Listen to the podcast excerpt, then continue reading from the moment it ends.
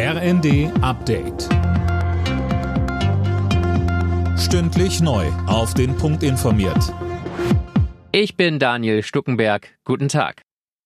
Staaten haften nicht dafür, wenn ihre Bürger durch schmutzige Luft krank werden. Das hat der Europäische Gerichtshof entschieden. Ein Mann aus Paris wollte von Frankreich mehr als 20 Millionen Euro Schadensersatz für seine Krankheiten.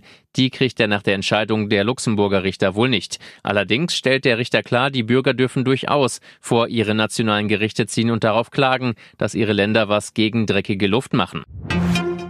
Der ukrainische Präsident Zelensky bringt von seinem USA-Besuch ein wichtiges Versprechen mit. US-Präsident Biden will die Ukraine so lange gegen die russische Aggression unterstützen, wie es nötig ist. Zunächst einmal bekommt das Land dringend benötigte Luftabwehrsysteme vom Typ Patriot. CSU-Generalsekretär Huber fordert auch die Bundesregierung zu mehr Unterstützung auf. Er sagte bei NTV, Wir haben in dem Verlauf des Krieges feststellen können, was der Ukraine am meisten hilft, ist die Unterstützung mit Waffen, um der russischen Aggression auch standhalten zu können.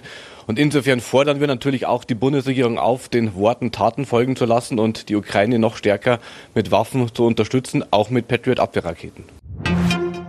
Die FDP stellt erneut den Atomausstieg in Frage. Verkehrsminister Wissing begründet das in den Funke-Zeitungen mit der zunehmenden Elektromobilität. Mehr von Tim Britztrup. Die trage nur mit sauberem Strom zum Klimaschutz bei. Mit Strom aus Kohle oder Gas, der auch noch wahnsinnig teuer sei, fahre die Elektromobilität in eine Sackgasse. Deswegen dürfe es keine Tabus geben, auch nicht bei den Atomlaufzeiten, so Wissing.